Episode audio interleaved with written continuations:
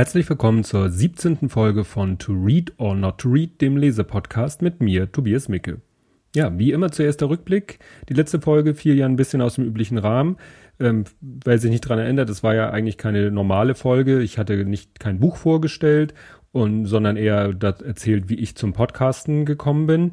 Das hatte damit zu tun, dass es mir in den Wochen vor der letzten Aufnahme doch nicht so gut ging, äh, was dazu führte, dass ich gar nicht mich so richtig auf den Podcast vorbereiten konnte. Ich sogar mit dem Gedanken gespielt habe, ihn vielleicht einzustellen. Äh, falls das irgendjemanden mit Sorge gefüllt hat, hat sich erledigt. Ich bin wieder hoch motiviert. Ich habe wieder Lust aufs Podcasten. Ähm, dank da auch nochmal an den Hoaxmaster, der mich da motiviert hat. Ja, und äh, passenderweise war ich dann auch äh, beim Urlaubspodcast zu Gast. Das ist schon eine Weile her gewesen, aber der ist jetzt veröffentlicht worden. Den werde ich in den Shownotes verlinken. War mal ganz interessant, äh, sich selber zu hören. Also die Folgen, die ich selber aufnehme von meinem Podcast, die höre ich mir nicht an, also höchstens beim Schneiden so ein bisschen. Aber den Urlaubspodcast habe ich mir dann tatsächlich in voller Gänze angehört und es war irgendwie interessant, sich da mal so in äh, solcher Ausführlichkeit reden zu hören. So wie ihr es jetzt ja auch gerade tut, hoffe ich. Ja, in dieser Folge, und das passt jetzt überhaupt nicht zu meiner derzeitigen Stimmung, wird es düster. Denn es geht um das Buch Auf dünnem Eis, die Psychologie des Bösen. Und das klingt nicht nur so, das ist auch so. Die Autorin ist Lydia Benecke, dem ein oder anderen vielleicht nicht so bekannt. Vielleicht, wenn man sagt, die, es ist die, ja, ich äh, habe nur die Formulierung gefunden, damalige Frau von, also wohl nicht mehr Frau oder wie auch immer von Marc Benecke, der ja doch relativ bekannt ist, weil er ja auch ab und zu schon mal im Fernsehen aufgetreten ist, bei äh, TV Total ähm, ist er aufgetreten, hat da seine äh, Experimente zum Besten gegeben.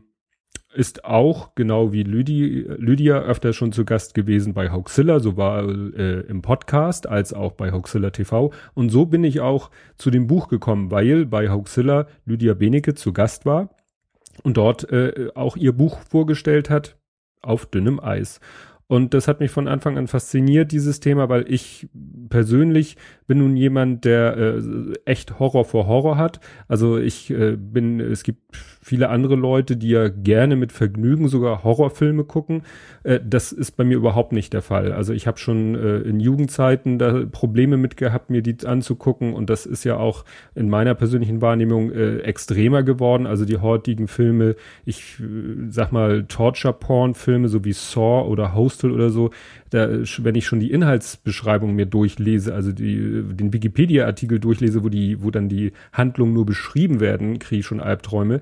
Insofern äh, war natürlich für mich faszinierend, mal in einem Buch zu lesen, wie ist das mit Menschen, die da überhaupt kein Problem mit haben, weil sie selber so, solche Leute sind, die sowas in der Art sogar tun. Also das war wirklich das, was mich fasziniert hat. Äh, also gibt es wirklich Leute, gut, das war mir schon klar, die so solche Taten begehen. Äh, wenn ja, warum und wie erkennt man sie vielleicht? Wie, wie bekämpft man sie oder wie kann man sich vor ihnen schützen? Weil natürlich so mein persönlicher Horror ist, selber mal so einem Menschen, so einem Psychopathen zu begegnen äh, und ja, dann in der Situation zu sein, vielleicht Opfer zu sein ja, wie gesagt, kann man da überhaupt, hat man da eine Chance, mit denen zu reden oder sind die eben so äh, anders in ihrem Denken, dass man da ja gar keine Chance hat? Und auch so der Gedanke, auch wenn man sich das selber kaum vorstellen kann, ähm, ist man vielleicht selber irgendwo, hat man selber irgendwo psychopathische Veranlagung und, und wie würde man das vielleicht erkennen? Denn darum geht's in diesem Buch auch. Das nochmal etwas zu Lydia. Lydia Benecke ist äh, geboren, Jahrgang 82, äh, geboren in Polen, kam dann schon mit jungen Jahren nach Deutschland und da ihre Mutter ähm, sehr ja, hart arbeiten musste, um für sich und ihre Tochter zu sorgen, ähm, hatte sie als Kind doch ziemlich viele Freiheiten. Unter anderem durfte sie nahezu ungehindert Fernseh schauen äh, und hatte auch Zugriff auf, äh, was damals noch zu der Zeit vielleicht was Besonderes war, auf einen Videorekorder, konnte also auch Sachen aufzeichnen, die zu Uhrzeiten liefen, äh, wo sie nicht Fernseh gucken durfte, aber dann hat sie sich das halt später angeguckt und das waren eben alles so Sachen, denn dafür interessierte sie sich, alles, wo es um Verbrechen ging, also Dokumentation und ähnliche Geschichten. Ich tippe mal auch, sie hat mit großer Freude Aktenzeichen XY ungelöst geschaut ist aber nur eine Vermutung und daraus, aus diesem Interesse für Verbrechen und auch der Psychologie dahinter, ist dann eben ihr, ja, äh, persönlicher Werdegang entstanden. Sie ist äh, Kriminalpsychologin geworden und beschäftigt sich halt sehr intensiv mit diesem Thema. Und macht das eben auch in diesem Buch. Ich habe mal wieder so die einzelnen Kapitel so ein bisschen abgeklopft. Das ist nämlich ganz interessant. Im ersten Kapitel geht es nämlich, wird einfach nur ganz sachlich und auch sehr, sag ich mal, eindringlich geschildert, der ja, Lebenslauf, kann man fast sagen, eines Psychopathen wie aus dem Lehrbuch, der heißt Rodney Alcala, ich weiß nicht genau, ob man das so ausspricht, der eben ja Frauen umgebracht hat, äh, auch auf grausame Art äh, umgebracht hat, gequält hat das ist sozusagen der Einstieg in das Buch, der ist schon nicht ganz einfach, wenn man, so wie ich, da ein bisschen Problem mit hat. Andere werden sagen, ja gut, das habe ich schon äh, in drei Verfilmungen gesehen. Wie gesagt, das ist so der Einstieg in das Buch, die, die Taten des Rodney Alcala, das ist sozusagen erstmal, damit man einen Einstieg bekommt. Das zweite Kapitel ist dann so ein bisschen autobiografisch, da erzählt sie dann auch von dem, was ich eben gerade erwähnt habe. Sie hat eben zum Beispiel den Film Schweigen der Lämmer, der ja für viele so, ne, sagt man, ah ja, Hannibal Lecter, das ist der typische Psychopath, das wird da auch ein bisschen äh, von ihr relativiert. Den hat sie mit elf Jahren gesehen, nur mal so als ein Beispiel. Und sie verweist da auch sehr oft auf das Buch aus der Dunkelkammer des Bösen, das sie mit ihrem, muss ich jetzt so sagen, damaligen Mann Mark Benige geschrieben hat. Im nächsten Kapitel geht es dann unter anderem um fünf Fehlannahmen, aus, ja, aus die, die, die Leute haben, die so auf ihre Welt gucken, also sie als Kriminalpsychologin, die eben auch Psychopathen ähm, ja, begutachten muss, um zum Beispiel zu entscheiden, werden die aus der Haft entlassen. Und das ist natürlich immer ein sehr heikles Thema. Immer wenn es um Schwerverbrecher geht, ähm, ist natürlich immer die Frage, kann man die jemals wieder auf die Menschheit loslassen? So wird das ja gerne formuliert. Und äh, auch manchmal, an, einigen Leuten ist ja sogar äh, das noch zu gut, dass diese Leute überhaupt in, in Anführungszeichen nur inhaftiert sind. Die wünschen denen ja noch viel Böseres und da macht sie dann auch nochmal klar, dass das Leben äh, in Haft nicht wie ein Urlaub ist, wie sich das manche vorstellen. Also zu denken, eine Haftstrafe ist äh, eine zu sanfte Strafe, das wird von ihr dann klar gemacht, dem ist nicht so. Im nächsten Kapitel geht's dann so um die Psychopathie aus der Sicht der Wissenschaft, was da so verschiedene Wissenschaftler zu verschiedenen Zeiten sich für Gedanken äh, über dieses Thema Psychopathie gemacht haben. Das ist zum Beispiel so eine Psychopathie-Checkliste gibt, wo also verschiedene Kriterien abgeklopft werden und dann auf so einer Skala jeweils bewertet werden, so dass nachher so eine Gesamtbewertung eines Menschen möglich ist von, sag ich mal, äh, völlig harmlos bis hochgradig gefährlich und natürlich auch Stufen dazwischen. Und äh, sie hat das selber auch getestet an Leuten, die, zu denen sie irgendwie Kontakt bekommen hat, die äh, offen sagen, wie sie ticken und die eben auch so eben nicht so extrem, sonst würden sie wahrscheinlich da nicht so drüber reden, aber die wohl auch äh, eine psychopathische Neigung haben. Das wird dann im nächsten Kapitel, Kapitel 5, dann nochmal ausführlicher geschildert, nämlich die 40 psychopathischen Schattierungen, also ne, 40 Shades of, weiß ich nicht, psychopathisch auf Englisch. Äh, das Ganze wiederum in einer 20-Punkte-Liste, die dann so ein bisschen aufgegliedert wird. Und da tauchen auch wieder die Aussagen auf von den Leuten, mit die sich ihr gegenüber ja geöffnet haben, wie man das, glaube ich, so schön sagt, ähm, und äh, ihr offen gesagt haben, wie sie über einige Dinge denken. Also, dass sie zum Beispiel kein, ja, doch meistens läuft das darauf hinaus, kein Mitgefühl haben, dass aber eben so, so schlau sind, äh, dieses Mitgefühl vorzugaukeln, damit die anderen nicht merken, dass mit ihnen was nicht stimmt oder etwas anders ist, um es mal neutral auszudrücken zum Beispiel auf eine Beerdigung gehen und überhaupt kein Trauer oder sonst was empfinden, aber das dann eben so tun, als ob, damit das Umfeld nicht merkt, äh, dass da irgendwas mit ihnen anders ist. Äh, in Kapitel 5 kommt dann nochmal ein, anderer Fall, ein anderer Psychopath äh, wird dann nochmal geschildert, Richard Kuklinski. Seine Taten werden dann nicht so detailliert, aber auch so in Auszügen geschildert.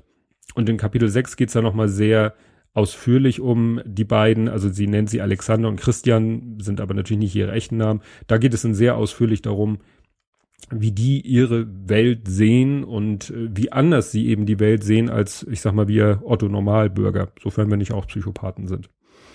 Im siebten Kapitel ist es nochmal äh, interessant, weil da geht es dann wirklich um die Frage, wie viel Psychopath steckt in jedem von uns. Ne, das geht, sie nimmt da als Beispiel, es gibt so in, in dieser psychopathischen oder in der psychologischen Forschung die so schöne Beispiele, ähm, man muss ein Leben opfern, also müsste man ein Leben opfern, um mehrere Leben zu retten.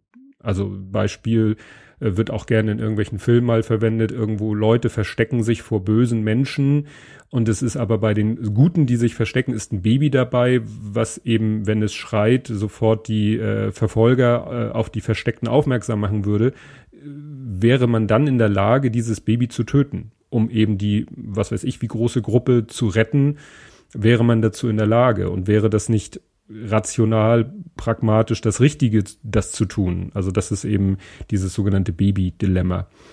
Äh, ähnlich geht dann in Kapitel 8 es um ein noch spezielles Thema, nämlich eine psychopathische Mutter, weil man hat ebenso bei Psychopath immer den Mann vor Augen. Es gibt aber auch psychopathische Frauen und äh, die dann in ihrer äh, besonderen Rolle eben als Mutter von Kindern dann natürlich ja nochmal ein, eine besondere äh, Gruppe darstellen.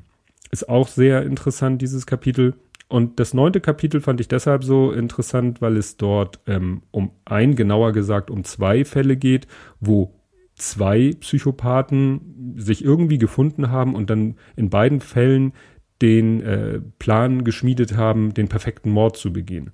Und mich hat das total erinnert, es gibt eine Folge von äh, Columbo, wo genau das auch passiert. Es ist keiner dieser beiden genannten Fälle, es ist sozusagen ein fiktiver dritter Fall, aber bei Columbo gab es genau die Geschichte, zwei ja, Männer, äh, ja, es sind wieder Männer, verbünden sich und planen den perfekten Mord, nicht weil sie irgendwie Groll gegen das Opfer hegen, sondern einfach nur, um zu zeigen, wie toll sie sind, wie überlegen sie sind Gut, es geht in allen drei Fällen schief. Äh, Columbo, klar, löst den Fall und in den beiden anderen Fällen, die in dem Buch beschrieben sind, ist es auch so, dass die äh, Morde aufgeklärt werden. Aber es ist schon erschreckend, dass eben diese Menschen einen Mord begehen, nicht aus Vergnügen in dem Sinne, dass sie irgendwie daran Lustgewinn haben, dass sie jemanden töten, sondern wirklich nur, um zu zeigen, wir sind euch überlegen. Das war doch auch etwas erschreckend, das zu lesen.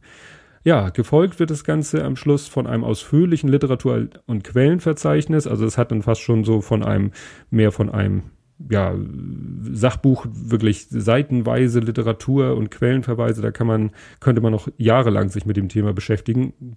Das, da habe ich kein Interesse dran, aber dieses Buch war wirklich sehr faszinierend, sehr spannend, weil es eben einen Einblick gibt in die ja, Denkweise von Psychopathen und wie weit die Wissenschaft äh, da, daran, wie die Wissenschaft daran geht und wie man das einstuft und ja, wie weit man vielleicht da auch Therapie machen kann und dass eben wohl auch viele Psychopathen, je nach Ausprägungsstufe auch unter uns sind. Und nur die haben dann eben nicht die Idee, äh, was heißt die Idee, die haben eben nicht den Wunsch, Menschen zu töten oder ver grausame Verbrechen zu begehen, vielleicht Verbrechen zu begehen, aber vielleicht welche, äh, wo man nicht direkt gleich an einen Psychopathen denkt, aber die vielleicht keine Skrupel haben. Und ich sag für mich persönlich immer, ähm, das, was äh, mir Angst macht, sind Menschen, die keine Skrupel haben, weil das ist das, was einen, in Anführungszeichen wieder, normalen Menschen davon abhält, irgendwas völlig Unberechenbares zu tun. Ich sag mal, es wird immer gesagt, wenn man irgendwie im Kampf, äh, sollte man wirklich mal angegriffen werden, körperlich angegriffen von jemandem,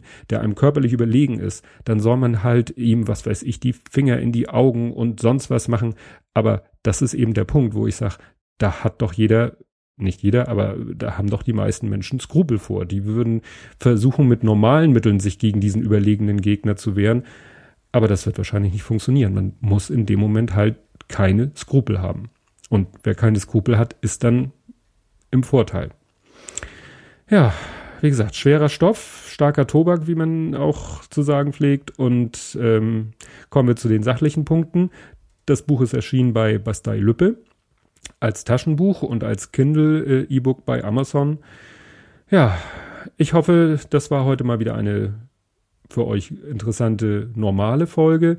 Bei der nächsten Folge muss ich sagen, äh, habe ich gemerkt, ich muss mal wieder ein bisschen vorarbeiten. Also ich muss mal wieder Gedanken machen, was, ich, was ich so in den nächsten Folgen äh, euch präsentieren werde, weil ich immer so ein bisschen wechsel zwischen Büchern, die ich aktuell lese. Äh, das würde natürlich nicht reichen, weil ich ja gar nicht so schnell lesen kann. Und äh, Büchern, die ich vor längerer Zeit gelesen habe, wo ich dann nochmal reinschauen muss.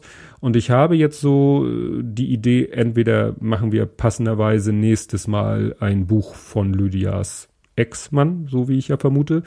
Oder ich mache mal ein Special wieder wo es dann um einen Autor geht und nicht um ein konkretes Buch. Und warum ich da einen Autor vorstelle und kein konkretes Buch, das erfahrt ihr dann, wenn es soweit ist. Bis dahin, tschüss.